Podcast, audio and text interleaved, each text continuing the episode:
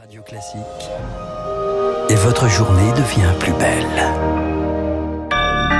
Bon réveil, bonne journée, soyez les bienvenus sur Radio Classique. Nous sommes le mercredi 23 juin, il est 6h30.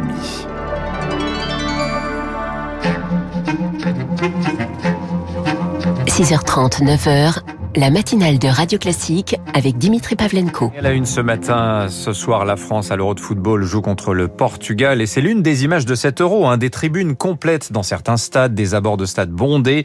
L'Euro qui donne des sueurs froides à l'OMS, Marc Bourreau. Ouais, c'est bien que l'Organisation mondiale de la santé distribue un carton jaune sur l'assouplissement des restrictions sanitaires. Le variant Delta gagne chaque jour un peu plus de terrain, y compris dans les 12 pays hôtes. Une trentaine de cas recensés à Copenhague au Danemark, des contaminations en flèche à Saint-Pétersbourg en Russie alors comment concilier la fête du football avec les impératifs sanitaires? L'épidémiologiste Martin Blachier appelle ce matin à surtout mieux encadrer les troisièmes mi-temps. Je pense pas que le problème ce soit les personnes dans le stade. Les fêtes qui sont euh, à côté des matchs avant ou après dans une population jeune où il y a un bon nombre de personnes qui ne sont pas vaccinées peut euh, occasionner des clusters et faire en sorte qu'il y ait des petits redémarrages épidémiques. Il faut être vigilant là-dessus. En particulier quand on a une grosse circulation euh, d'un variant de virus qui est encore un petit peu plus contagieux que l'été les précédents. Martin Blachier avec Rémi Vallès, pas de quoi refroidir en tout cas les ambitions de l'UEFA qui relève la jauge de spectateurs pour les demi-finales et la finale. 60 000 supporters seront autorisés dans le mythique stade de Wembley en Angleterre. En France, le gouvernement lui appelle les Français à relancer la vaccination pour lutter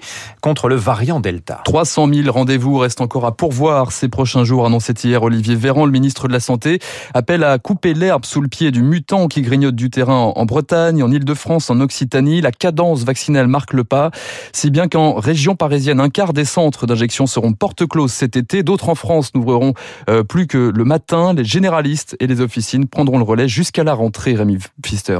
Les pharmaciens pourront chercher du Pfizer dans les vaccinodromes la semaine prochaine. L'idée, c'est d'anticiper la fermeture de certains centres cet été, car la demande baisse. Le gouvernement espère que les officines arriveront à toucher un nouveau public, selon Gilles Bonnefond de l'Union des syndicats de pharmaciens d'officine. C'est vrai que pour un certain nombre de patients, c'est moins informel que les centres de vaccination. On peut s'adresser à son professionnel de santé. On est plus rassuré. Et puis, il nous arrive de recruter euh, dans la journée euh, au comptoir. Hein. S'ils nous disent non, j'hésite encore, eh bien, on essaie de leur proposer une vaccination dans un délai rapide. Mais la transition des centres vers la médecine de ville s'avère complexe. Les pharmaciens craignent d'être les seuls sur le pont cet été. Et surtout, les vaccins Pfizer ne seront pas livrés directement en officine, s'inquiète Philippe Bessé, président de la Fédération des syndicats pharmaceutiques. L'organisation de la prise de rendez-vous par 10, euh, c'est compliqué. Pour les volontaires, il n'y a pas de problème. C'est quand il faut chercher les gens que c'est un problème. Là, c'est plus complexe parce qu'il faut les grouper par 10 euh, au moment où on a la marchandise. Alors quand, quand il y avait la demande, comme je vous disais, on arrivait à les regrouper. On n'a plus de liste d'attente. La demande chute. Avec un maillage sur tout le territoire, l'idéal serait en fait que les pharmacies puissent réaliser les injections de rappel durant l'été. Cela permettrait d'éviter que certains patients attendent la rentrée pour se faire vacciner.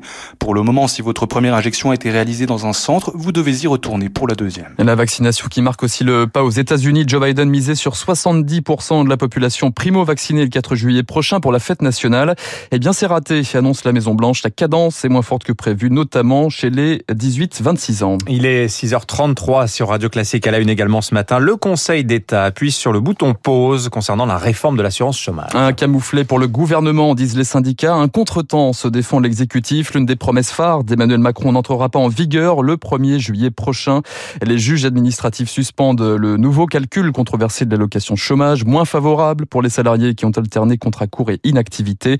Ce n'est pas le moment, dit le Conseil d'État, en raison de l'incertitude économique actuelle. Enfin, en bref, euh, ça y est, on connaît les dates de la présidentielle. Dimitri, l'élection euh, se tiendra les 10 et 24 avril 2022. Voilà, second tour euh, en plein week-end, dernier week-end des vacances scolaires, je vous le signale.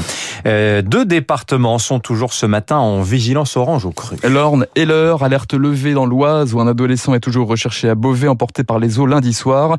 Conséquence des violents orages et des pluies diluviennes qui se sont abattus aussi sur les Yvelines, la Loire-Atlantique à Reims. Il est tombé par endroits l'équivalent d'un mois de pluie en l'espace de deux heures. Des phénomènes particulièrement violents et du jamais vu dans ces régions jusqu'ici, explique le météorologiste Alix Roumaniac, président de la société Prédicte. Ces orages violents, qui avant avaient l'habitude de toucher plutôt le sud de la France, euh, maintenant commencent à toucher des zones du nord de la France. On est vraiment rentré dans les premiers éléments de conséquences du changement climatique. Hein. Euh, il y a quelques jours même, on battait des records de chaleur, notamment sur le nord de la France. Et donc beaucoup d'énergie qui se situe au niveau du sol. Et lorsqu'on a cette énergie avec de l'air très très chaud en basse couche et puis de l'air froid en altitude, ça provoque ce type d'orage violent. Dans ce contexte sombre perspective du GIEC cette nuit, les experts climat de l'ONU prédisent des canicules extrêmes et une famine galopante si le réchauffement climatique dépasse les 2 degrés, des conséquences irréversibles, écrit le GIEC dans son euh, projet de rapport dévoilé ce matin. On y revient dans le journal de 7 heures. Le ton est assez apocalyptique de ce rapport, effectivement. Allez, pour se redonner un peu de baume au cœur, Marc, direction la Samaritaine à Paris. Ah oui, souvenez-vous, Dimitri, le slogan de ce grand magasin culte du centre de la capitale. Mais oui, on trouve tout à la Samaritaine. On trouve de tout, ou presque de nouveau. Ce matin, le joyau patrimonial français rouvre ses portes au public. Après 16 ans de travaux, un chantier colossal, pas moins de 750 millions d'euros. À l'arrivée, un vaste centre commercial, des restaurants, un hôtel dans l'esprit Art Nouveau. Victoire Fort a pu promener son micro à quelques heures de l'ouverture des portes. Devant la Samar, comme l'appellent les Parisiens, les passants relèvent la tête pour scruter le bâtiment. C'est magnifique, je suis très content. C'est un peu emblématique. J'ai hâte de voir comment c'est maintenant. Je l'avais un peu oublié parce qu'il a été euh, protégé pendant quand même 10-15 euh, ans, donc on retrouve ce qu'on a connu avant, en plus beau. Sur la façade, une charpente métallique et à chaque étage, des frises orange. Christian Rennes est l'architecte qui a orchestré les rénovations. On voit donc ces éléments floraux, très typiques de l'art nouveau. Ça ressemble un peu à des chardons par moment. Le logo de la Samaritaine de l'époque. La mosaïque était très dégradée, c'est-à-dire que les éléments de mosaïque tombaient.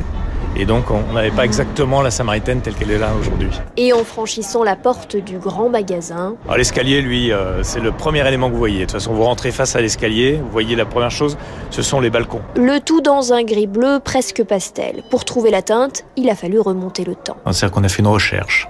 Quand on a commencé les travaux, cette ferronnerie était verte. En dessous, il y avait du jaune. Aujourd'hui, la couleur que vous voyez dans le, dans le magasin, c'est la couleur d'origine. Si vous ne reconnaissez pas la couleur de l'escalier, l'immense verrière et la fresque iconique du dernier étage auront peut-être l'effet d'une véritable